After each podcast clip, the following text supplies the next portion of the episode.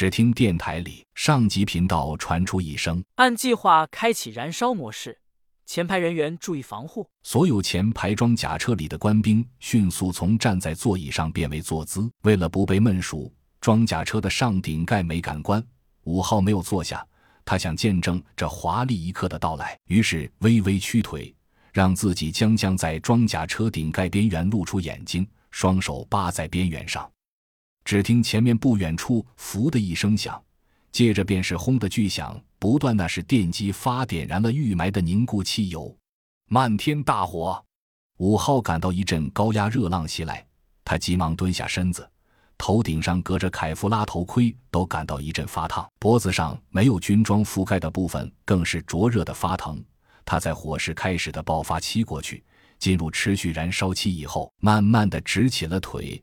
探头出去观看，不知为什么，他突然想起了老版《三国演义》的序幕镜头，就是赤壁之战那段，燃烧，到处都在燃烧，入眼就是红色，无数人形的东西剧烈燃烧着，往前扑腾几步，与另一个燃烧的物体撞在一起，倒地，慢慢化成了灰烬。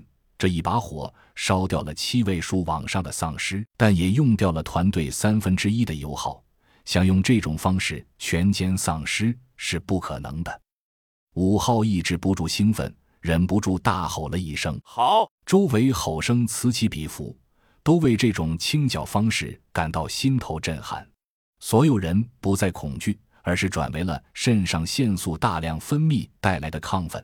但亢奋并没有让他忘记使命，克制住自己想再看一会儿的念头，在送话器里喊道：“所有车辆。”一档向第三阵地机动，战斗人员从车尾向远方为丧尸群射击，而整个队伍的 U 型也慢慢变成了大开口的浅碟形。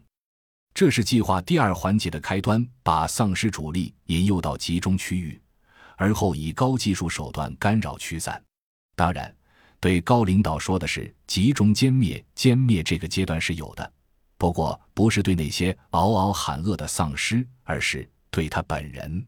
在指挥所，所有人平静地看着前方车辆摄像头传回的镜头，都没作声。随着燃烧逐渐剧烈，不知谁带头，指挥所里响起了一阵密集的掌声。